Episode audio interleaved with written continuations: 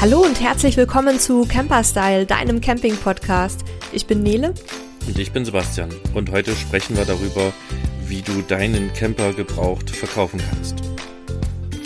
Ja, dazu hatten wir ja auch Hörerpost bekommen und zwar von Thomas. Die hatten wir in der letzten Folge auch vorgelesen. Und wir gehen jetzt heute noch mal ein bisschen näher auf die einzelnen Fragen ein, die uns der Thomas gestellt hatte und werden auch noch ein paar zusätzliche Punkte beleuchten, die uns so in der Vergangenheit beim Fahrzeugverkauf aufgefallen sind. Genau, ähm, für alle, die jetzt nicht alles mitschreiben können, das ist gar nicht schlimm. Wir haben zum einen tatsächlich schon einen großen Ratgeber dazu geschrieben, den wir euch auch nochmal in den Shownotes verlinken. Und äh, wir werden uns aber auch an dem Ratgeber ein bisschen entlanghangeln neben den Fragen von Thomas. Ähm, ihr habt also dann auch quasi einmal alles im Tonformat hier im Podcast. Die und ich würde sagen, wir gehen einfach mal die Fragen durch, Nele, oder willst du, willst du Frage für Frage durchlesen oder vorlesen und ich beantworte sie dann und danach gehen wir so ein bisschen noch durch unsere Gehirne durch und gucken, was wir da noch an Wissen haben. Ja, das finde ich gut. Da überschneidet sich ja auch das eine oder andere, wie ich gesehen habe. Ich glaube, das ist ganz schön, wenn wir zuerst ähm, Thomas Fragen abarbeiten und dann schauen wir noch, was dann vielleicht noch offen bleibt, was wir für wichtig empfinden. Also Thomas fragt als erstes mal ganz ja. allgemein, was muss ich beachten? Ja, eine ganze Menge. Nächste Frage. ähm, ich glaube, was du alles beachten musst, wird sich vermutlich im Laufe der Sendung ähm, ergeben. Also ne, wir werden ganz viel erzählen und du wirst quasi im Laufe der, der Episode jetzt hören, was aus unserer Sicht zu beachten gilt. Das ist eine sehr, sehr allgemeine Frage. Aber ich denke, die werden wir am Ende gut beantwortet haben. Nächste. Dann die beiden nächsten Fragen, die gehen so ein bisschen in dieselbe Richtung. Zum einen möchte Thomas wissen, wie kann ich einen fairen Preis kalkulieren und gibt es Plattformen, auf denen ich mir eine Preisübersicht für meinen angebotenen Camper erstellen kann? Aus meiner Sicht ist es was, was so ein bisschen Hand in Hand spielt, weil natürlich ähm, die Preise auf den Plattformen auch so ein Stück weit den Markt Wert bestimmen eines Fahrzeugs beziehungsweise die Nachfrage. Ähm, wie ist da deine Meinung zu, Sebastian? Wie, wie würdest du da vorgehen? Also man kann zum einen tatsächlich erstmal gucken, ob man eine Schwackeliste findet. Also nochmal zur Erklärung, die Schwackeliste habt ihr vielleicht schon mal gehört, wenn ihr ein gebrauchtes Fahrzeug gekauft habt oder verkauft habt. Schwacke ist ein Unternehmen und äh, die geben sozusagen eine riesige, ein riesiges Buch oder eine riesige Datenbank raus, wo quasi jedes Fahrzeug erfasst ist mit allen möglichen Ausstattungen und die erzeugen dafür oder, oder, oder ja, wie soll ich sagen, die bestimmen dafür einen Preis. So, das ist quasi das Standardwerk für jeden Autokäufer und Verkäufer. Hm, da steht quasi wirklich drin, was ist ein Fahrzeug wert. So, das gibt es primär für Pkw. Das gibt es aber auch für Wohnmobile ein Stück weit. Und ähm, das erste Problem, was ihr habt, diese schwache Liste ist nur für Händler und nur für Unternehmen bestimmt. Ähm, man kommt da also eigentlich nicht ran. Jetzt gibt es mehrere Wege. Entweder ihr kennt jemanden, der das benutzt, also habt äh, einen befreundeten Händler oder eine Werkstatt oder wen auch immer, die das Programm sozusagen nutzen oder die Datenbank nutzen. Dann könnt ihr da natürlich fragen. Und ich meine mich zu erinnern, als wir damals unser Wohnmobil verkauft haben, habe ich auch im Netz ein bisschen gesucht und habe tatsächlich auch eine Seite gefunden, da konnte man so eine schwache Bewertung machen lassen. Das hat ein paar Euro gekostet und man konnte sich den Preis ausgeben lassen. Jetzt kommen wir aber zum größten Problem dabei.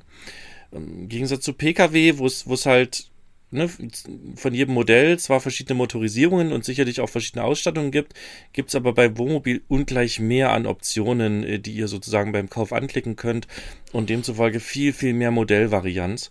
Und es wird euch passieren oder es kann euch passieren, dass ihr mit Schwacke da gar nicht so richtig weiterkommt, weil euer Fahrzeug irgendwie da dort nicht passt, weil noch tausend Sachen nachgerüstet wurden ähm, und das macht es halt wirklich sehr schwer. Und das ganze Thema Preisfindung ist tatsächlich nicht einfach. Ich kann euch ja mal sagen, wie ich es machen würde. Ich würde tatsächlich schauen, und zwar über durchaus einen Zeitraum von ein, zwei Monaten, wenn ich die Zeit habe, würde ich mir einfach die großen Autobörsen, also wir haben mobile.de, wir haben Autoscout bzw. Truck Scout, wo auch Mobile drin sind, wir haben eBay Kleinanzeigen, ähm, und sicherlich noch andere Plattformen, die ich gerade oder die mir gerade nicht einfallen, ähm, die ihr nutzen könnt.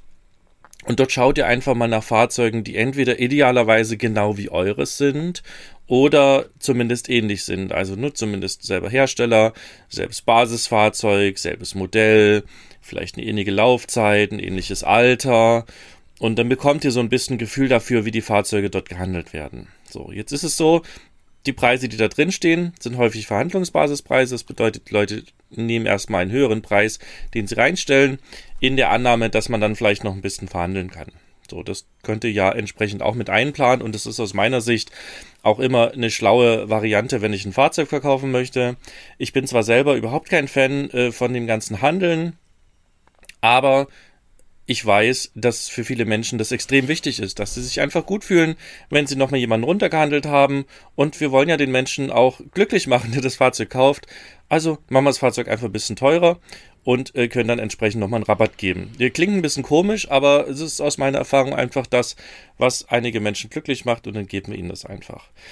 Ja, und dann versucht ihr sozusagen ein bisschen Gefühl dafür zu kriegen. Jetzt kann es halt wirklich passieren, wenn ihr ein, ein, recht ausgefallenes Fahrzeug habt, dass ihr tatsächlich gar nicht viele Modelle findet oder nur etwas Näherungsweises bekommt. Naja, da habt ihr halt erstmal ungefähr einen Preis. Und ob der jetzt fair ist, ob der, ob der gut ist oder wie auch immer, das wird sich dann im Verkauf zeigen. Denn wenn euer Preis zu hoch ist, dann werdet ihr das Fahrzeug einfach nicht verkaufen können. Und wenn der Preis zu niedrig ist, dann wird es euch aus der Hand gerissen. Also ein gutes Zeichen, wenn ihr die Anzeige reingestellt habt und äh, direkt in den ersten fünf Minuten 100 Anrufe habt, dann ist das ein gutes Zeichen dafür, dass ihr viel zu günstig rangegangen seid. Scheut euch nicht, dann das Angebot rauszunehmen und es einfach nochmal neu zu inserieren wenn sich keiner meldet oder wenn die Leute äh, sich melden und sagen, oh, na, da würde ich aber, also 10.000 weniger würde ich ausgeben, dann ist das auch ein recht gutes Zeichen dafür, dass ihr vielleicht ein bisschen über dem Preis seid, was Leute gerade bezahlen wollen. Ähm, die oder der wichtigste Punkt ist allerdings, es wird auch immer irgendjemanden geben, der bereit ist, den Preis zu zahlen, der genau dieses Fahrzeug möchte. Und da kommen wir später noch dazu, was man da noch in die Richtung machen kann. Aber das wäre so ein bisschen das Thema Preisfindung. Ist nicht einfach, ähm, gibt es viele Unklarheiten dabei. Müsst ihr einfach so ein bisschen nach Bauchgefühl machen am Ende des Tages ähm, und einfach ein bisschen die, die Märkte beobachten. Was ich auf jeden Fall zusätzlich empfehlen würde, wenn es jetzt kein Notverkauf ist, sondern man ein bisschen Zeit und Muße hat, sich darum zu kümmern. Ähm, ich würde immer auch mal zu ein, zwei, drei Händlern fahren und mir ein unverbindliches Angebot machen lassen, um ein Fahrzeug an einen Händler abzugeben. Ähm, wir kommen später auch noch mal zum Thema Selbstverkaufen oder in Zahlung geben, aber jetzt in diesem Zusammenhang geht es mir in erster Linie darum, dass man so merkt, wo man sich preislich einpendeln kann. Also man muss natürlich davon ausgehen, dass ein Händler immer quasi den Einkaufspreis bezahlt und dann selber teurer verkaufen wird. Ähm, wir haben das mal für unser Zugfahrzeug machen lassen, weil wir einfach mal ein Gefühl dafür bekommen wollten, wie viel ist das Auto noch wert. Und der Händler hat uns ganz offen gesagt, pass auf, das ist der Preis, den ich euch dafür geben würde. Und ähm, ich muss dann noch ein paar Reparaturen machen und ein paar Macken ausbessern und dann würde ich den für so und so viel mehr verkaufen. Also da kann man sicherlich auch sich nochmal so etwas Gefühl dafür verschaffen, zwischen dem Händlerpreis und dem, was man so im Internet findet, wenn man sich da in der Mitte für sich selber so ein bisschen einpendelt, ist das, glaube ich, ähm, eine ganz gute Lösung. Oder was meinst du?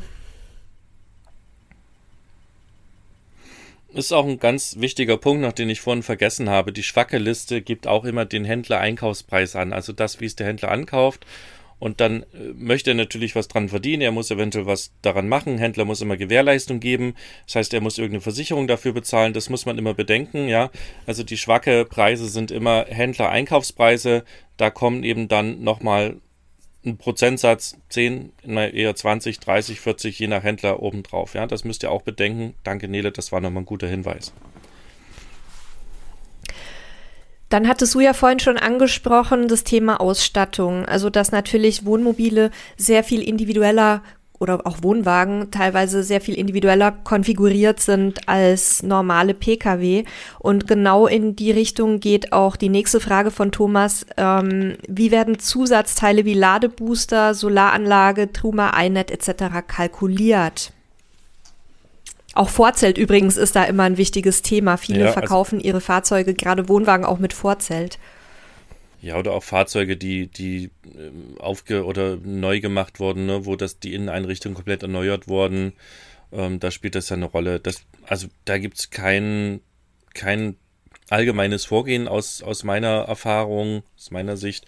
Ich würde tatsächlich mal gucken, was hat das Zubehör, was haben die Teile neu gekostet, was ist vielleicht auch an Einbau geflossen. Und dann muss man einfach so einen Zeitabschlag mit draufschlagen. Ähm, der ist sicherlich ähm, am Anfang ein bisschen größer, ja, also das heißt, ist es ja häufig so, so neu angeschaffte Dinge werden oder verlieren erstmal eine ganze Menge an Wert. Ich würde aber gar nicht so viel mir überlegen, ähm, denn hier wird es jetzt schon spannend, wie ich auch beim Verkauf vorgehe.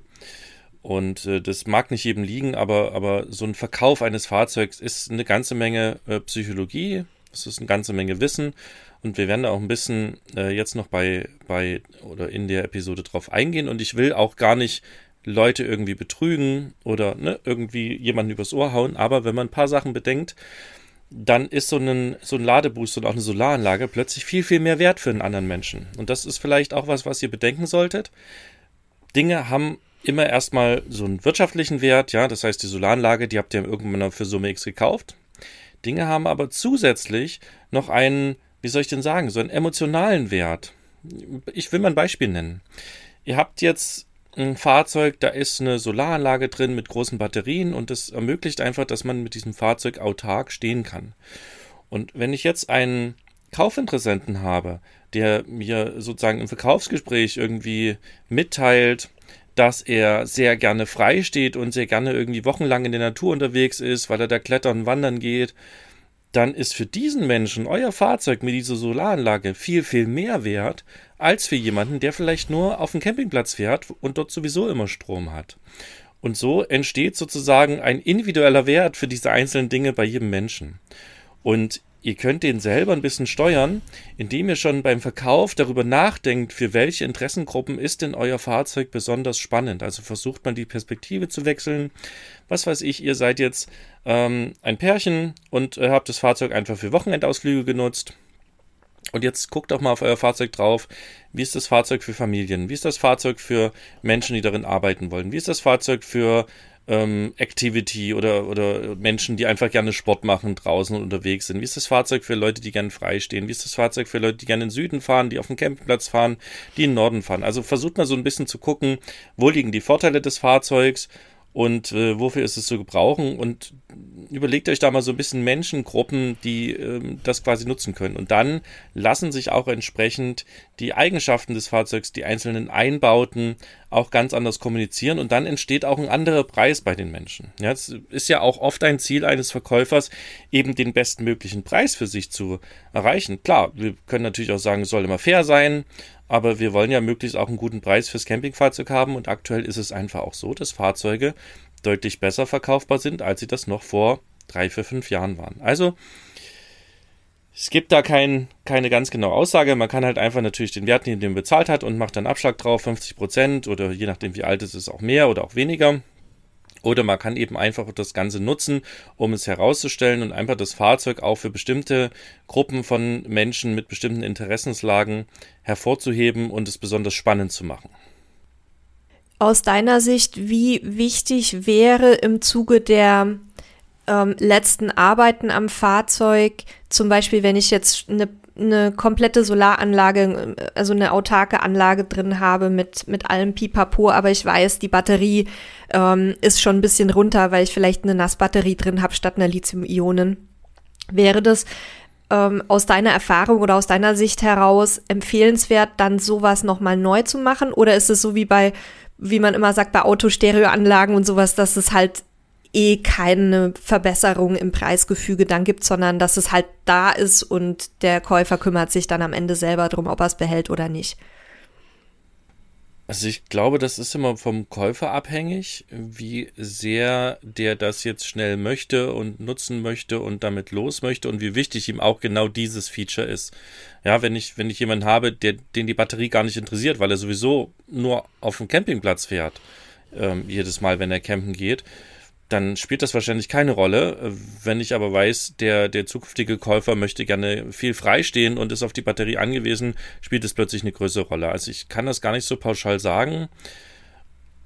Und generell ist es so, dass im ersten Schritt optische Dinge einen deutlich höheren Wert machen am Fahrzeug, als eben andere Dinge, die man nicht so sieht. Und eine Batterie ist ja jetzt, was sieht man nicht so. Ähm, das heißt, da ist der Wert eher oder wie soll ich sagen, das Austauschen der Batterie würde für die meisten Käufer wahrscheinlich den Wert des Fahrzeugs nicht so sehr pushen. Es ist zu erwarten, dass man den Preis wahrscheinlich wieder einspielt, gerade wenn man jetzt einfach eine Nassbatterie drin hat und wieder eine Nassbatterie reinmacht. Da sind ja die Investitionskosten überschaubar. Das kann durchaus sinnvoll sein. Man kann aber zum Beispiel auch die Strategie fahren, dass man einfach offen damit umgeht, dass dem, dem Neubesitzer auch äh, kommuniziert und sagt, pass mal auf, die Batterien sind jetzt, so haben wir das damals auch gemacht, die sind jetzt zweieinhalb Jahre war es bei uns drin. Wir wissen, die sind runter. Na, die haben jeden Tag hier ihr Bestes gegeben und die sind jetzt einfach durch. Du kannst sie schon noch nutzen. Du bist auch noch ein, zwei Tage autark, aber eben nicht mehr länger. Und neue Batterien, das wissen wir, was weiß ich, kosten 300 Euro. Ähm, wir bieten die jetzt einfach an. Wir gehen jetzt nochmal hier irgendwie 150 Euro runter und ähm, entsprechend kannst du überlegen, ob du die haben möchtest. Oder wir gehen nochmal 150 Euro rauf und äh, bauen eben einfach zwei neue Batterien ein. Ja, es gibt ja auch Käufer, die sind technisch nicht versiert, die trauen sich das nicht zu. Und wenn ihr das selber gemacht habt, könnt ihr das eben sehr preisneutral für den neuen Verkäufer machen. Also ich glaube, am Ende des Tages, um die Frage irgendwie beantwortbar zu machen, es kommt immer drauf an. Und ihr müsst halt einfach mit dem Käufer auch sprechen und kommunizieren. So, und bei manchen Sachen die nicht so teuer sind, kann es vielleicht sinnvoll sein, das auch einfach noch in Ordnung zu bringen.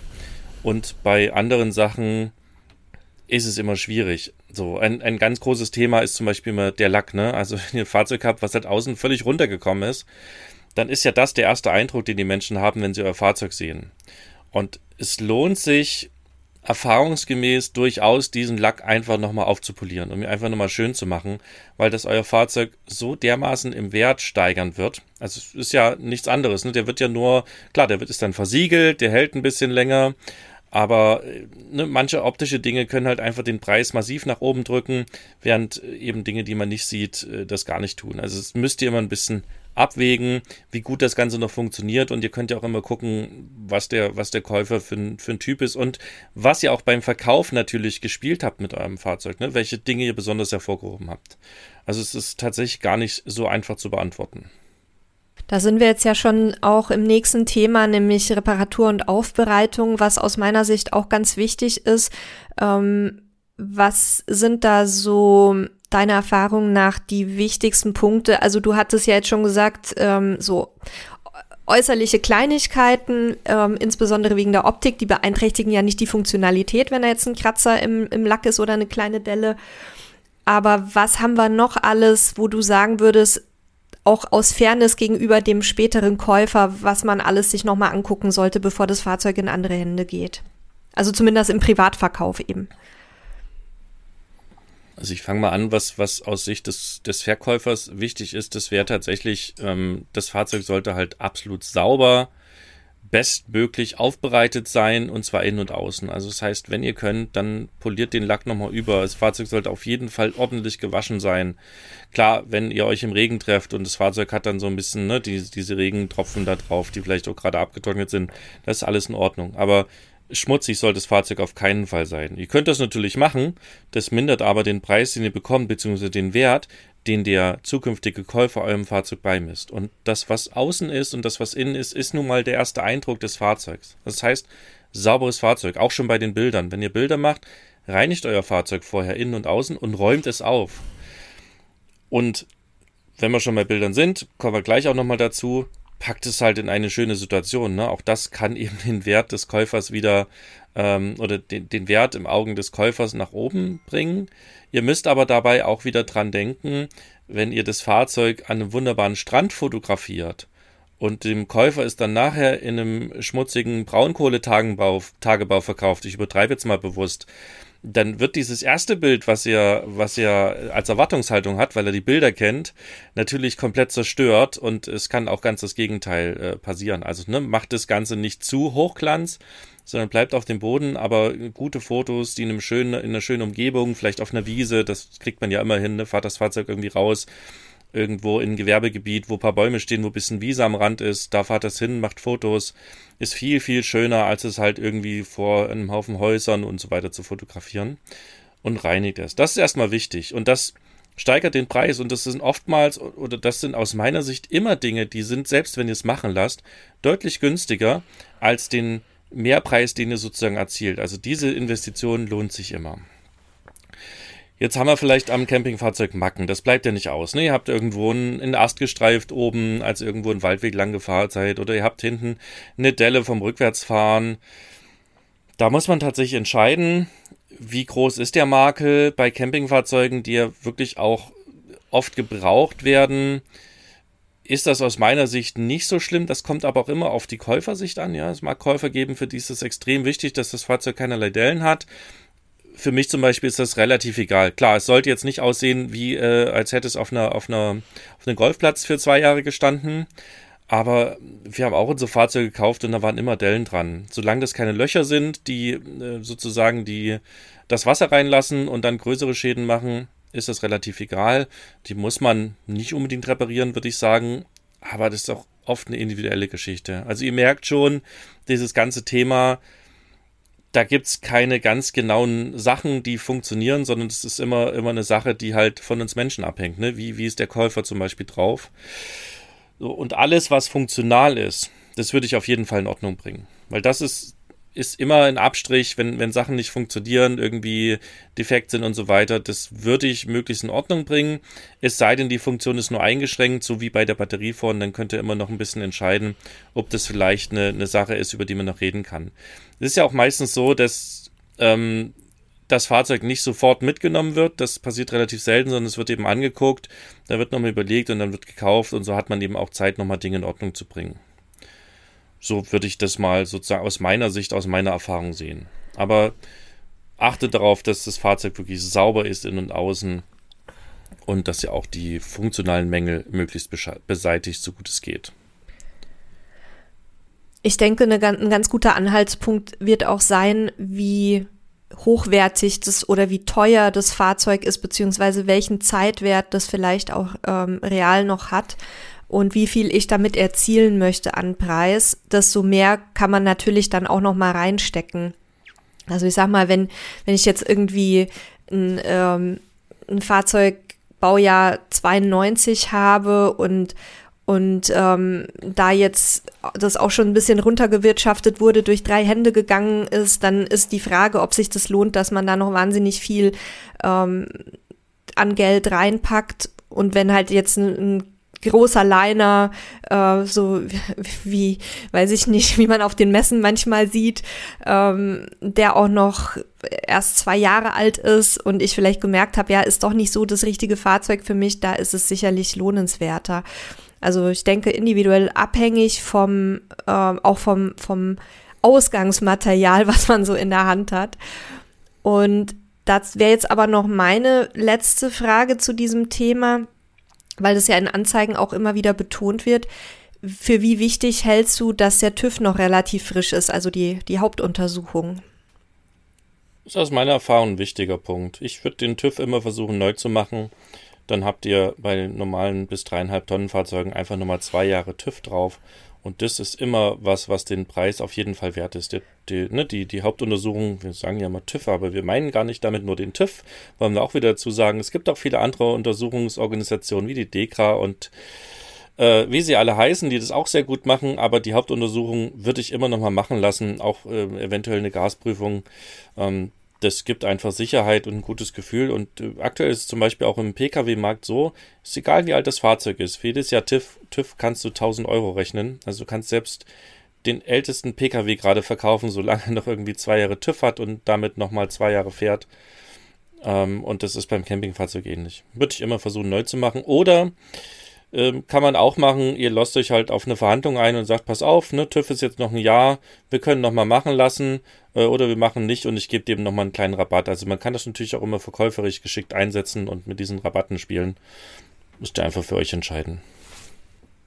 Wir haben ja jetzt bisher hauptsächlich über ähm, das Thema Privatverkauf gesprochen. Also nicht explizit betont, aber alles, was wir jetzt gesagt haben oder fast alles ging ja in diese Richtung, ähm, was muss ich machen, wenn ich mein Fahrzeug selber verkaufen möchte. Ähm, jetzt gibt's ja noch die Möglichkeit, das auch zu einem Händler zum ge zu geben. Entweder als äh, Inzahlungnahme bei einem Neukauf, wenn ich mir ein anderes Campingfahrzeug vielleicht kaufen möchte. Oder man geht halt zum Händler oder zu verschiedenen Händlern und bietet es dort an. Und ich könnte mir vorstellen, dass in der aktuellen Marktsituation, wo ja auch bei Neufahrzeugen wahnsinnige Lieferschwierigkeiten herrschen, selbst bei den ganz großen Herstellern, ähm, dass man da durchaus gute Chancen hätte, dass das Fahrzeug dann auch zu einem annehmbaren Preis genommen wird. Was spricht in deinen Augen für und gegen eine Inzahlungnahme beziehungsweise für und gegen einen Privatverkauf? Naja, was für einen Privatverkauf spricht, ist immer, dass ich deutlich besseren Preis erzielen kann. Wir haben ja vorhin gesagt, ein Händler ist ein Unternehmen, der möchte und muss was dran verdienen der muss eine Gewährleistung geben, das muss ich als Privatperson nicht. Ja, das heißt, der, der muss eben über, Kosten übernehmen unter Umständen. Meistens macht man das über eine Versicherung. Ähm, der hat Angestellte zu bezahlen, der muss vielleicht Dinge reparieren, damit er später eben nicht sofort in Gewährleistung äh, genommen wird, die man so sieht. Und im Privatverkauf kann man das immer verhandeln und man äh, spart sich auf jeden Fall die Marge, die der Händler hat, plus eben der, die Versicherung. Das heißt, als Verkäufer ist der, der Privatverkauf aus meiner Sicht immer die bessere Variante. Der einzige Vorteil oder das einzige, was für einen Verkauf an Händler spricht, es geht halt schneller. Ja, fahre ich hin, die bewerten das und dann bin ich das Fahrzeug los, wenn es irgendwie wirklich schnell gehen muss. Aber der Preis wird immer ein besserer sein, wenn ich es privat mache. Ich habe eben nur mehr Aufwand damit. Ja, und unter anderem ja auch finanziellen Aufwand, wenn ich noch Dinge reparieren lassen muss, zum Beispiel. Also ich glaube schon, je, je, nachdem auch in welchem Zustand das Fahrzeug ist, ähm, wer sich jetzt selber nicht gut auskennt und im Zweifel alles irgendwo durchführen lassen muss in der Werkstatt, der sollte sich schon mal überlegen, ob es das dann noch wert ist. Ja, das ja, ist tatsächlich nicht einfach. Ähm, ne, manche Sachen kann man ja tatsächlich selber machen, andere Sachen ist man auf eine Werkstatt angewiesen, das stimmt. Ja, es, ist wie bei allem, worüber wir heute sprechen, sehr schwierig. Also es müsst ihr auch davon abhängig machen, wie viel Zeit, Lust und auch Skills ihr habt, äh, an eurem Fahrzeug eben dann auch vielleicht Reparaturen durchzuführen. Klar, alles, was ich irgendwie extern machen lassen muss, mh, hm, das ist unter Umständen wieder weniger attraktiv, weil ich nicht alles auch wieder 100% einspiele. Das stimmt. Vorhin haben wir es schon mal kurz angeteasert, das Thema Fotos. Wir haben darüber in Folge 100 schon gesprochen und wir haben über das Thema Foto, äh, also Reisefotos erstellen, aber vieles gilt auch für Fahrzeuge, ja auch schon in der letzten Folge ein bisschen gequatscht. Für den Fahrzeugverkauf privat, und da würde ich jetzt auch mal weiter bleiben für den Rest der Folge, sind natürlich Fotos auch ein ganz entscheidender Punkt und deswegen würde ich darauf heute trotz allem gerne noch mal so ein bisschen eingehen, auch wenn wir es schon angerissen hatten weil ich einfach auch selber immer merke, wenn ich Verkaufsanzeigen durchblätter oder selbst bei, bei Wohnungsanzeigen, was da manchmal auch die Vermieter alles an äh, Bildmaterial reinstellen, was den Namen eigentlich gar nicht verdient, dann merke ich, dass einfach dem Thema viel zu wenig Aufmerksamkeit geschenkt wird. Und ja, also da gibt's halt ein paar Punkte zu beachten, die eigentlich gar nicht so schwer sind, wenn man sie einfach nur mal im Kopf hat. Ähm, aus meiner Sicht sorgen Fotos neben einem, ähm, wie soll ich sagen, so einem optischen Leckerbissen auch dafür, dass man eine Transparenz herstellt. Also wenn ich jetzt zum Beispiel die entscheidenden Punkte an einem Fahrzeug abfotografiere. Nicht nur die schönen Stellen, nicht nur die tolle, den tollen Holzausbau, sondern vielleicht auch den ein oder anderen Rostschandfleck. Dann ist es natürlich jetzt ähm, eigentlich ein negatives Verkaufsargument, aber ich stelle dem Käufer oder dem Kaufinteressenten gegenüber eine Fairness her aus meiner Sicht und ich kann dann auch die schon mal aussortieren, die sowas einfach stört, weil die würden es im Zweifel beim, beim Besichtigungstermin sowieso bemerken. Also wichtig am Anfang ist einfach, ähm, dass man so ein bisschen plant, was man fotografieren möchte, sich auch mal ins Fahrzeug reinsetzt, ähm, mal sich die Sachen in Ruhe anguckt, vielleicht auch die Zusatzausstattung, die man reingerichtet hat und sich mal überlegt, was würde ich denn gerne alles sehen, wenn ich jetzt ein Fahrzeug mir angucken möchte über eine Anzeige, das ist vielleicht auch ein bisschen weiter weg und ich muss entscheiden, lohnt sich die Anfahrt. Also da gehört für mich dazu Grundriss, Ausbau, ähm, alles, was so, ja, wo, worin man halt dann wohnt am Ende, weil darin muss man sich auf jeden Fall auch wohlfühlen. Ähm, eine Deko ist in meinen Augen ganz nett, sollte aber nicht der Fokus sein, weil darauf kommt es nicht an und die wird sowieso bei jedem anders sein. Also wenn zu viel Deko rumsteht, würde ich eher so ein bisschen misstrauisch werden, ehrlich gesagt, weil dann ist mir das zu glatt gebügelt, zu Instagram-mäßig. Aber wichtig eben Schlaf- und Sitzgelegenheiten, die Küche, dann wenn eine Nasszelle oder ein Bad dabei ist, das auch genau fotografieren. Stauräume sind immer so ein Thema. Also Schränke, Stauraum unterm Bett und so weiter. Beim Wohnmobil auch die Fahrerkabine, ähm, dann Sitze. Wenn ich eine Markise oder ein Vorzelt habe, würde ich mir auch die Arbeit machen, das mal aufzubauen und Fotos davon zu machen, damit man da so einen Eindruck bekommt, wie ist, wie ist dann das Gesamtpaket. Solaranlage, ne, also Klimaanlage, all diese Punkte, die sind einfach wichtig und da gerne auch mal ein paar Detailaufnahmen machen, damit auch der Käufer sieht oder der Kaufinteressent, in welchem Zustand sind die Sachen. Ne? Also ähm, wenn das besonders gepflegt ist, das Fahrzeug, dann wird man das auf Detailaufnahmen auch sehr gut sehen. Also ich würde sagen, schreibt euch als allererstes auf, was euer Fahrzeug alles hat, was daran toll ist, was die coolen Sachen sind, geht wirklich durch. Und wenn ihr fertig seid, dann trinkt den Kaffee, geht wieder rein ins Fahrzeug und macht das gleiche nochmal und guckt wieder in alle Ecken. Und das macht ihr zwei, dreimal. Dann werdet ihr dann irgendwann alle Sachen aufgeschrieben haben, die drin sind. Überlegt auch mal so ein bisschen, was ist für verschiedene Interessengruppen vielleicht spannend. Man findet da durchaus immer wieder neue Sachen, die, die relevant sind. Guckt auch in alle Staufächer nach. Guckt wirklich in jede Ecke einmal, was ist da ein cooles Feature, was ist eine coole Funktion. Die Liste ist einmal später wichtig fürs Inserat, fürs, fürs Angebot, denn das ist, das ist wirklich sehr relevant, dass ihr da alles reinschreibt, weil es sind manchmal Kleinigkeiten, die für einen Menschen eine extrem große Rolle spielen, die für euch vielleicht überhaupt nicht wichtig sind. Und gleichzeitig habt ihr einen Plan für eure Fotos. Denn damit wisst ihr, welche die wichtigen Sachen sind, die es zu fotografieren gilt. Und ähm, da hat Nele ja gerade schon ganz viel zu gesagt, da muss ich glaube ich nicht nochmal drauf eingehen. Und wie ihr gute Fotos macht, äh, da haben wir zufällig äh, in der letzten Episode drüber gesprochen. Da könnt ihr eine ganze Menge Sachen auch einfach für euch mitnehmen ähm, und äh, könnt die vielleicht nochmal anhören und dann nochmal schauen. Also achtet wirklich auf gutes Licht, ähm, macht das Ganze tagsüber, nicht abends. Guckt, dass ihr eine gute Kamera oder ein gutes Handy habt, was gute Fotos macht. Nicht unbedingt das Klapphandy von vor 20 Jahren, ja, was irgendwie briefmarkengroße, verschwommene Fotos macht, sondern schaut, dass ihr was Gutes kriegt. Und wenn ihr selber kein, kein, kein Gerät da habt, was gute Fotos macht, dann leiht euch eben, eben irgendwo. Und es gibt den schönen Spruch, ein Foto oder ein Bild sagt mehr als tausend Worte. Und das kommt genau daher, dass wir Menschen Text sehr umständlich und anstrengend äh, erfassen und so ein Bild aber sofort erfassen und diese ganzen vielen Informationen halt viel besser erfassen können.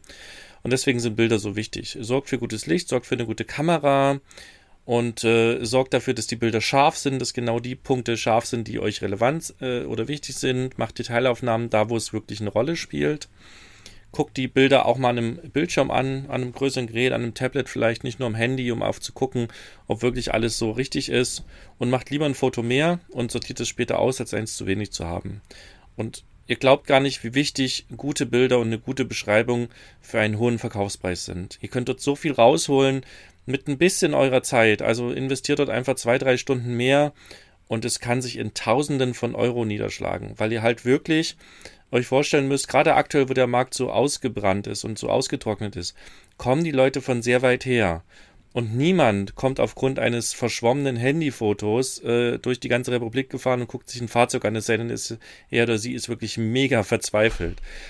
Wenn ich aber geile Fotos gemacht habe, wo ich die Details sehe, ein ne cooles Verkaufsinserat, wo ich alles drinstehen habe, was drin ist, dann motiviert das die Leute eben auch weiterzufahren. Und wie es Nede gesagt hat, wenn da Dinge sind, die halt wirklich eklatante Makel sind. fotografiert nicht nur die linke Seite vom Fahrzeug, die super aussieht, sondern auch die rechte, wo eben der ein Meter große Rostfleck zu sehen ist. Weil der, der, der Mensch, der das Fahrzeug besichtigen will, wird es spätestens dann sehen. Er braucht nicht denken, dass er das nicht checkt oder sie. Und ähm, spätestens dann ist die Enttäuschung so groß. Und klar kann man denken, dann sind die schon mal da, dann kaufen die das. Oh ja, das funktioniert vielleicht manchmal, aber meistens nicht. Also fotografiert auch die Dinge, die vielleicht kaputt sind, die ihr nicht mehr reparieren konntet und schreibt das auch in die Anzeige rein. Äh, ihr spart euch ja auch Zeit. Ja, wenn jemand kommt, sich alles anguckt und zum Schluss zeigt ihr den Rostfleck und ihr sagt, äh, nee, nee, also das kaufe ich nicht, dann habt ihr äh, eure Lebenszeit verschwendet, die Lebenszeit des Käufers oder der Käuferin verschwendet. Spart euch das einfach, indem ihr halt offen damit umgeht, was das Fahrzeug auch an Mängeln hat. Das wären so mal die ganz wichtigen Punkte, die ihr beim Thema Bilder beachten könnt und solltet. Und wenn wir jetzt nochmal über den Verkaufstext sprechen wollen, da hattest du jetzt einige Sachen auch schon thematisiert, aber was würdest du denn gerne in einer Anzeige an Informationen bekommen, also außer jetzt der Ausstattung, die du gerade schon aufgezählt hattest? Also was wichtig ist, wirklich jedes Ausstattungsmerkmal aufführen, was drin ist. Ja, alles, alles, was ihr, was ihr was eingebaut ist, eine Markise, eine Solaranlage, ein, ein Fernseher, ein Internetrouter, eine Jalousie, Fliegengitter, alles das wirklich aufführen. Im, im, Im Zweifel lieber ja ein was mehr als ein was zu wenig, weil, wie ich schon gesagt habe, jedes Element kann für jemanden wichtig sein und es dauert auch eine Zeit, das alles zusammenzutragen. Da kann es euch natürlich helfen, wenn ihr die Rechnung noch habt vom Fahrzeug ähm, um das mit reinzupacken. Dann äh, guckt euch an, was ihr alles dazu gekauft habt. Geht euren Rechnungsordner durch. Äh, schreibt alles, was ihr modernisiert habt, was ihr repariert habt, mit rein. Alle Pflege, jede, jeden Service, das kann alles mit rein. Also ihr müsst nicht schreiben, äh, dass in den letzten 30 Jahren ne, jeden einzelnen Service jedes Jahr. Aber wenn ihr halt reinschreibt, ja, hat jedes Jahr eben eine Inspektion bekommen, ist es ein wichtiges Thema. Ähm, wie wurde also das Fahrzeug auch gepflegt? Ist es ein Nichtraucherfahrzeug? Ist es ein Haustierfahrzeug? Also waren Hunde da drin? Und, und, und. Das ist alles einfach relevant für Menschen. Also lieber ein was mehr als ein was zu wenig. Und wenn ihr da nicht so richtig wisst, ne, was soll da rein, dann guckt euch doch einfach mal andere Inserate ein und lest die durch. Ihr werdet so viele Impulse finden, was ihr noch vergessen habt, was ihr noch mit reinpacken könnt.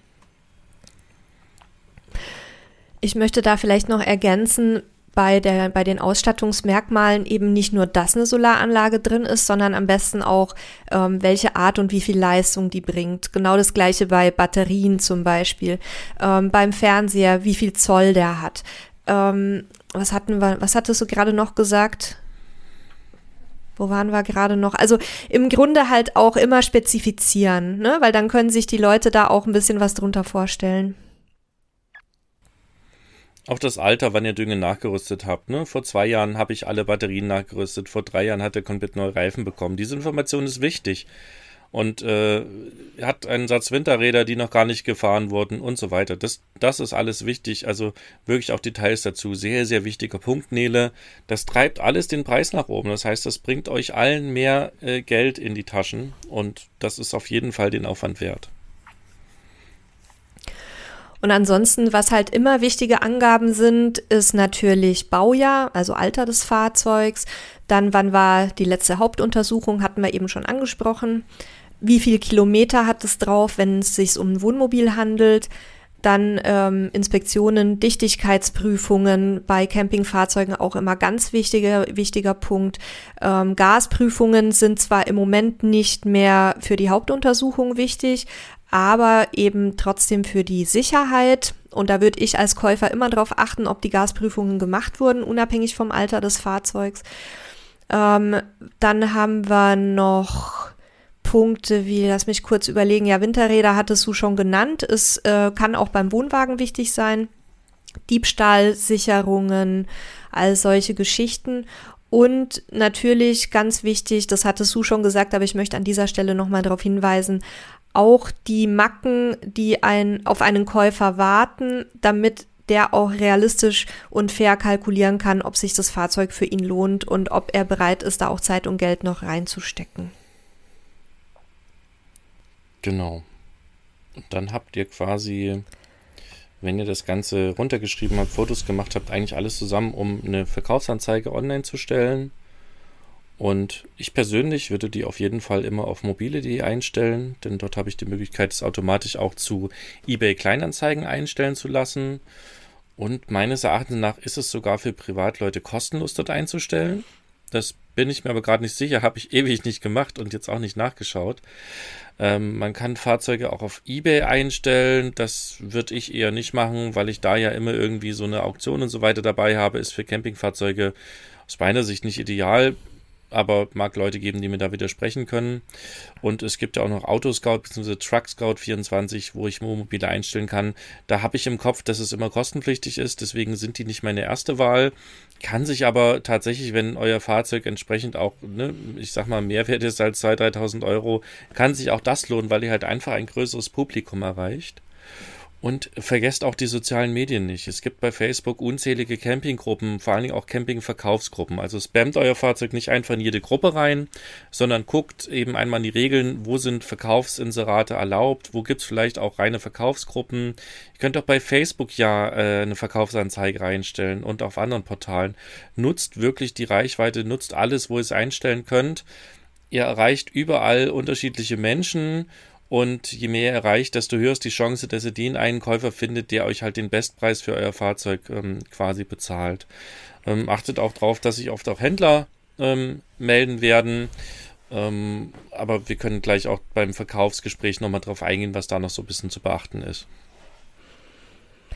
Wenn ich da noch mal kurz was einwerfen darf für die Leute, die das vielleicht noch nicht mitbekommen haben oder selber da noch keine Erfahrung gemacht haben. Ja, soziale Netzwerke würde ich auf jeden Fall nutzen, aber stellt euch darauf ein, dass sobald die Anzeige in irgendeiner Facebook-Camping-Gruppe ist, als erstes die Preisdiskussionen losgehen werden. Und da müsste es halt einfach aussitzen. Ne? Es gibt da zahlreiche Schlaumeier und vielleicht auch die ein oder anderen berechtigten Hinweise, weil die Preise allgemein im Moment natürlich immer als viel zu hoch wahrgenommen werden und es teilweise auch ähm, ich sage jetzt mal, dem Zustand des Fahrzeugs entsprechend wahrscheinlich sind. Aber lasst euch da dann nicht verunsichern, beziehungsweise wenn jemand halt gute Argumente vorträgt, könnt ihr es ja nochmal überdenken. Aber es wird immer einen kleinen Shitstorm geben in jeder Campinggruppe, selbst in den sehr zivilisierten. Und äh, einfach nur, damit ihr darauf vorbereitet seid und da nicht kalt erwischt werdet und dann anfangt, euch da zu rechtfertigen, sondern ehrlich gesagt, sowas würde ich einfach laufen lassen. Genau, es kann jeder seine Meinung sagen, aber sie muss euch nicht tangieren. Ja, das, äh, ihr habt euren Preis ja für euch festgelegt und klar, man kann sich Sachen anhören, man kann das auch zur Preisfindung ein bisschen ein Stück weit nutzen, aber es wird immer einen geben, dem das Fahrzeug zu teuer ist. Der will das gar nicht kaufen oder sie will es gar nicht kaufen, aber es ist immer wichtig, den Senf dazu zu geben. Haltet das aus, seid da gechillt ähm, das geht vorbei, es tut euch keiner was, es passiert nichts Schlimmes, aber ja, guter Hinweis, Nele, das wird auf jeden Fall passieren, ähm, dass es Menschen gibt, sagen, das ist zu teuer, also da 10.000 Euro zu viel und ihr werdet sehen, ihr werdet ja. häufig für den teuren Preis verkauft bekommen. Es, ne, die Leute, mein, die da was zum Preis äh, ja äh, erzählen müssen, die haben überhaupt kein Interesse, ein Fahrzeug zu kaufen. Mein Lieblingssatz ist ja immer, da ist wohl eine Null zu viel.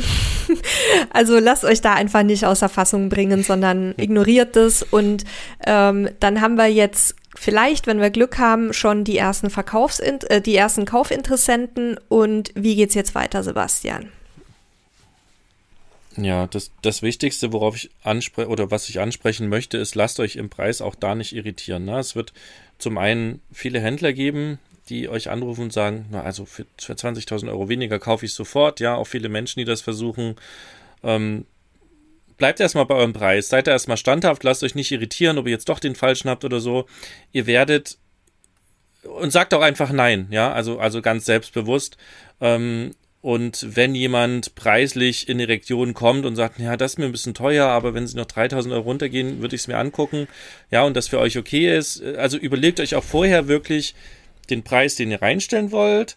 Überlegt euch den Preis, den ihr haben wollt, also den ihr gerne haben wollt. Schlagt da, wie gesagt, etwas auf, 10, 20 Prozent Verhandlungsbasis. Und dann überlegt euch das absolute Minimum, worunter ihr nicht gehen möchtet. Ganz wichtig, schreibt das auf und haltet euch daran. Ihr werdet sonst im Rahmen des Verkaufs da immer wieder Leute haben, die reden euch euer Fahrzeug so schlecht, dass ihr das Gefühl habt, ja, stimmt. Also, wenn ich das nicht für 10.000 Euro verkaufe, dann geht, kauft das gar keiner. Lasst euch davon nicht irritieren, schreibt euch das vorher auf und haltet euch daran und sagt auch Nein. Das Schlimmste, was euch passieren kann, dass 100 Leute anrufen und keiner das Fahrzeug kauft, weil ihr zu teuer seid. Okay, lesson learned. Gehen wir wieder eine, Stunde, eine Runde zurück, machen das Fahrzeug etwas günstiger und inserieren es einfach neu. Gar kein Thema. Ne? Und äh, klar, wenn ihr keine Zeit habt, ist das natürlich nicht so ideal. Dann solltet ihr aber auch nicht mit dem absolut höchsten Preis in den Verkauf gehen, aber trotz alledem lasst euch dann nicht irgendwie mürbe machen. ähm, ja, dann, wie gesagt, wird es Verkaufsgespräche geben am Telefon. Manche sind sehr lang, manche sind sehr kurz, manche wollen vorbeikommen, manche nicht. Lasst euch auf keinen Fall auf irgendwas ein, wenn euch jemand kommt, ja, und ähm, dann musst du hier irgendwo Geld überweisen äh, und dann wird ein Treuhänder kommen und den Schlüssel übernehmen und dann bekommst du das Geld. Alles so eine Angebote, wo, wo nicht jemand vorbeikommt, sich das Fahrzeug anguckt und es dann kauft und euch das Geld überweist und danach den Fahrzeugschein bekommt. Alles unseriös. Lasst euch da nicht äh, in, sozusagen über den Tisch ziehen. Da gibt es viele, die das irgendwie versuchen.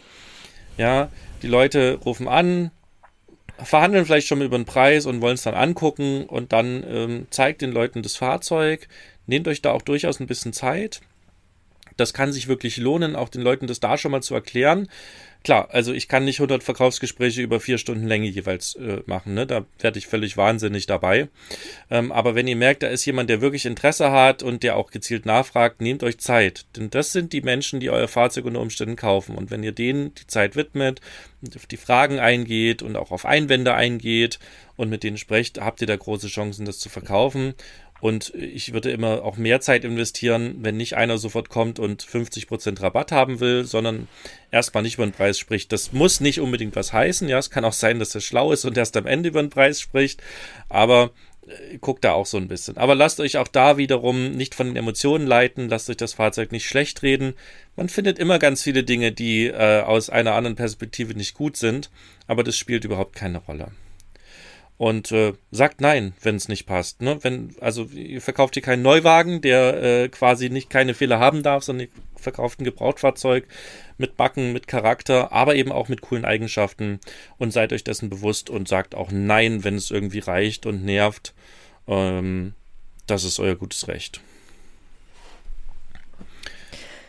In unseren Folgen beziehungsweise Ratgebern zum Thema Fahrzeug kaufen haben wir ja immer sehr darauf hingewiesen, dass eine Probefahrt extrem wichtig ist. Deswegen ähm, solltet ihr das einem Kaufinteressenten auch einräumen. Ähm, was haben wir da zu beachten, Sebastian?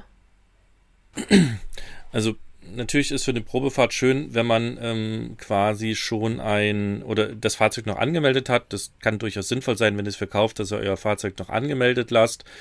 Achtet dann aber darauf, ob äh, auch jeder das Fahrzeug fahren darf, wenn die Leute wirklich eine Probefahrt machen wollen. Und fahrt auch immer mit. Ja, lasst niemanden alleine mit eurem Fahrzeug wegfahren. Ähm, und meldet es ab, bevor ihr es verkauft. Aber für die Probefahrt kann das sinnvoll sein. Es gibt auch noch die Möglichkeit des Überführungskennzeichens. Das kann man einmal für sein Fahrzeug beantragen. Das äh, gilt bis zu fünf Tage und äh, auch da kann man sozusagen nochmal äh, mit dem Fahrzeug Probe fahren, wobei das genau genommen eigentlich dafür da ist, wie der Name schon sagt, das von A nach B zu überführen. Also schlauer ist es wirklich, das Fahrzeug angemeldet zu lassen, bis eben jemand äh, da ist, der sagt, so, jetzt möchte ich es kaufen. Das ist dann der Punkt, wo es entweder direkt abmeldet oder einfach mit demjenigen, so habe ich es zum Beispiel beim letzten Mal gemacht, ich bin halt mit dem Käufer zusammen aufs Straßenverkehrsamt gegangen und äh, wir haben es quasi im einen Rutsch ab und äh, für ihn wieder angemeldet, ähm, was ich nicht machen würde, in jemanden Fremden mit meinem angemeldeten Fahrzeug wegfahren lassen. Da mag es gute Gründe von der anderen Seite geben, die dann vorgetragen werden, warum das ungefährlich ist. Im Zweifel habt ihr dann ein riesiges Problem, wenn da wirklich was passiert. Das würde ich auf gar keinen Fall machen. Das ist ganz, ganz wichtig. Und auch hier nochmal der, die Warnung vor dem Betruge ähm, macht immer einen ordentlichen Kaufvertrag. Der ADAC hat da zum Beispiel einfach ein, ein Formular, was ihr nutzen könnt, was, was sehr, sehr gut ausgearbeitet ist für beide Seiten, ähm, sehr vorteilhaft. Und ähm, es läuft immer so ab, Fahrzeug wird mit euch zusammen Probe gefahren, dann wird entschieden, das Fahrzeug zu kaufen, dann wird ein Kaufvertrag gemacht, dann fließt Geld, Bargeld über ein Konto. Vor Schecks wäre ich immer vorsichtig. Da würde ich tatsächlich das Fahrzeug erst rausgeben, wenn der Scheck tatsächlich auch dann eingelöst ist, also dass ihr das Geld definitiv habt. Auch da gibt es eine Menge Betrugsversuche. Und wenn das Geld da ist, dann bekommt der Verkäufer die Schlüssel ähm, übergeben. Er bekommt äh, Fahrzeugschein, Fahrzeugbrief bzw. Zulassungsbescheinigung 1 und 2, wie sie heutzutage heißen. Und dann ist es sein Fahrzeug aber das würde ich tatsächlich erst nach Übergabe des Gelds machen, weil dann ist es auch völlig in Ordnung. Ja, das wäre also das, was ihr noch beachten sollt. Und lasst euch nicht auf irgendwelche anderen Sachen ein, ja. Auch da sagt nein. Auch wenn jemand sagt, ja, ich zahle genau den Preis, den du da stehen hast. Gier frisst Hirn, ja, an der Stelle seid vorsichtig, lasst die Gier oder ne, den Wunsch, den besten Preis zu bekommen, da nicht überhand nehmen. Wenn es nicht eure Bedingungen sind, dann akzeptiert sie nicht. Es ist eine große Wahrscheinlichkeit, dass ihr sonst übers Ohr gehauen werdet. Ich habe noch ein paar Anmerkungen zum Thema Versicherung und gleich ein, zwei Fragen zum Thema Bezahlung. Ich möchte äh, gerne auf die Versicherungsgeschichten zuerst eingehen, weil die ganz wichtig sind und die werden uns auch immer wieder äh, von unserem äh, Versicherungsexperten, mit dem wir ja sehr oft über solche Themen sprechen, eingebläut. Also zum einen ist es ganz wichtig, dass ihr vor der Probefahrt mit eurer Versicherung klärt, dass der Fahrerkreis nicht eingeschränkt ist. Also dass auch ein Unfall über äh, den dann im Fahrzeug befindlichen Fahrer abgedeckt wäre. Ähm, es kann auch bei einer Probefahrt immer zu einem Schaden kommen und da erspart ihr euch einfach viel Ärger damit. Äh, der zweite Punkt, den du auch schon angesprochen hattest, hier die, die Abmeldungsgeschichte. Es ist ja so, dass man häufiger mal in Kaufverträgen so eine Klausel liest, so eine Pseudoklausel, dass ein Fahrzeug mit Kennzeichen übergeben wurde und dass der Käufer dann dazu verpflichtet ist, unverzüglich das Fahrzeug abzumelden und ähm, dass dann angeblich die Versicherung des Käufers eventuelle Schäden ähm, übernehmen würde. Aus unserer Sicht und auch aus Sicht unseres Versicherungsexperten von der RMV ist so eine Klausel nicht gültig. Also bis ihr das Fahrzeug abgemeldet habt, ist immer der Eigentümer Besitzer in der Haftung. Das heißt also, selbst wenn, wenn auf dem Weg zur Kfz-Zulassungsstelle ein Unfall passiert, bist du halt in der Haftung. Und ähm, das jetzt nur mal unterstellt, dass der Käufer redliche Absichten hat und auch wirklich vorhat, das Fahrzeug direkt umzumelden. Aber es gibt halt leider auch immer wieder Fälle, wo das gar nicht der Fall ist und dann Käufer noch Wochen bis Monate mit auf die Versicherung des Verkäufers fahren. Also deswegen auch an dieser Stelle nochmal von mir der, der eindringliche Hinweis, da genau drauf zu achten. Und gleiches gilt auch für Geschichten wie zum Beispiel vorab den Fahrzeugschein zuschicken lassen. Das möchten manche per E-Mail, ähm, auch um Versicherung zu checken und ähnliches. Also da müsst ihr dann oder solltet ihr einfach die, die Daten, mit denen man Schindluder treiben könnte, alle ausschwärzen und wirklich nur die für die Versicherung relevanten Daten offen liegen lassen und nicht das komplette Dokument, dann ähm, kann man das auch nicht so einfach fälschen. Scheckzahlung hattest du schon angesprochen. Und jetzt wäre so meine Frage auch nochmal zu Bezahlung und möglichen Betrugsmaschen. Wir sprechen ja bei Wohnmobilen und auch bei einigen teuren Wohnwagen über Summen, die man jetzt bei so einem normalen Gebraucht Kfz-Verkauf nicht in der Tasche hat. Also ähm, sage jetzt mal 50, 60, 70.000 Euro. Soll man die dann wirklich in Bar einfordern oder was, was hast du da noch an Tipps, wie man, wie man da den Geldfluss sicherstellen könnte, ohne dass da jetzt jemand mit seinem halben Vermögen in der Tasche anreisen muss? Naja, es gibt immer die Möglichkeit der Überweisung. Ne? Also das besteht ja jederzeit. Man hat ja auch einen gültigen Kaufvertrag, den man geschlossen hat. Demzufolge gibt es auch ja Rechten und Pflichten, äh, Rechte und Pflichten, so rum ist es richtig. Das aus meiner Sicht muss das jeder nach eigenem Gutdünken entscheiden. Es ist aus meiner Erfahrung gar kein Problem, mit, mit 50 oder 100.000 äh, eine Bank zu verlassen. Also ohne, dass man Strumpf über den Kopf hatte, sondern dass man die wirklich abgehoben hat, muss man vorher ankündigen bei der Bank. ähm, ist im Normalfall nichts, was, was glaube ich, Käufer und Verkäufer wollen, weil es da tatsächlich ein gewisses Risiko und es ist auch nervig, das Geld wieder einzahlen zu müssen.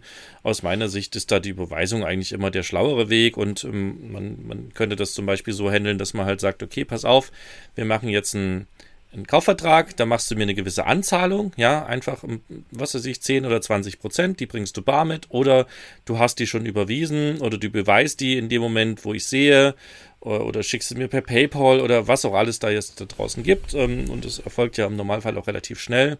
Und wenn das Geld da ist, ähm, in dem Moment unterschreiben wir dann auch den Kaufvertrag. Das kommt halt wirklich darauf an, wie ihr euch einigt, wie sympathisch ihr seid und so weiter und so fort. Dann unterschreiben wir den Kaufvertrag. Deswegen ist es an der Stelle immer mit Bargeld am einfachsten. Damit hat der Käufer eben so, äh, so ein bisschen Sicherheit und der Verkäufer auch, weil wenn der, wenn der Käufer jetzt wieder zurücktritt, dann hat es zumindest eine Anzahlung gegeben. Also es gibt eben auch so ein bisschen Druck auf beiden Seiten, dass man das Geschäft auch zu Ende bringt. Ne? Und danach wird eben vereinbart, dass die Restsumme überwiesen wird und nach erfolgreicher Überweisung oder nach eingegangener Überweisung beim Verkäufer werden dann alle Dokumente übergeben. Weil solange der Käufer den Fahrzeugbrief nicht hat, also Zulassungsbescheinigung, 1, ich bin gerade nicht sicher, was welche ist. Ja, solange er dieses Dokument nicht hat, ist das Fahrzeug nicht seins.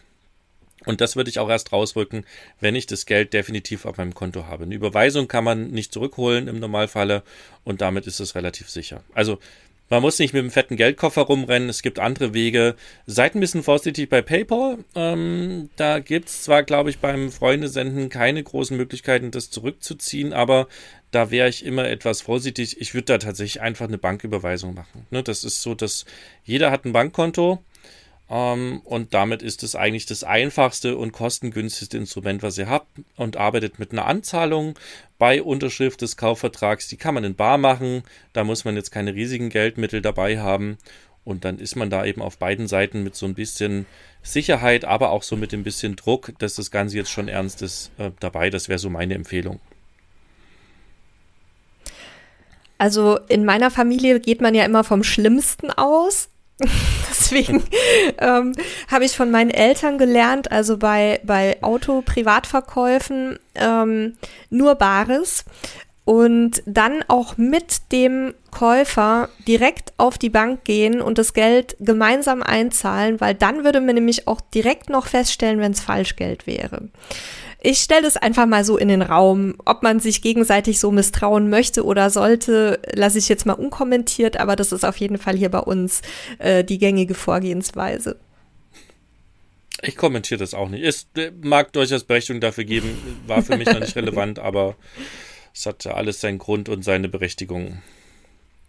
Ja, ich denke, dass wir jetzt eigentlich so ziemlich alle wichtigen Punkte abgedeckt haben. Ähm, falls nicht, Thomas, dann schreib uns gerne nochmal, dann beantworten wir dir auch gerne per Mail noch was.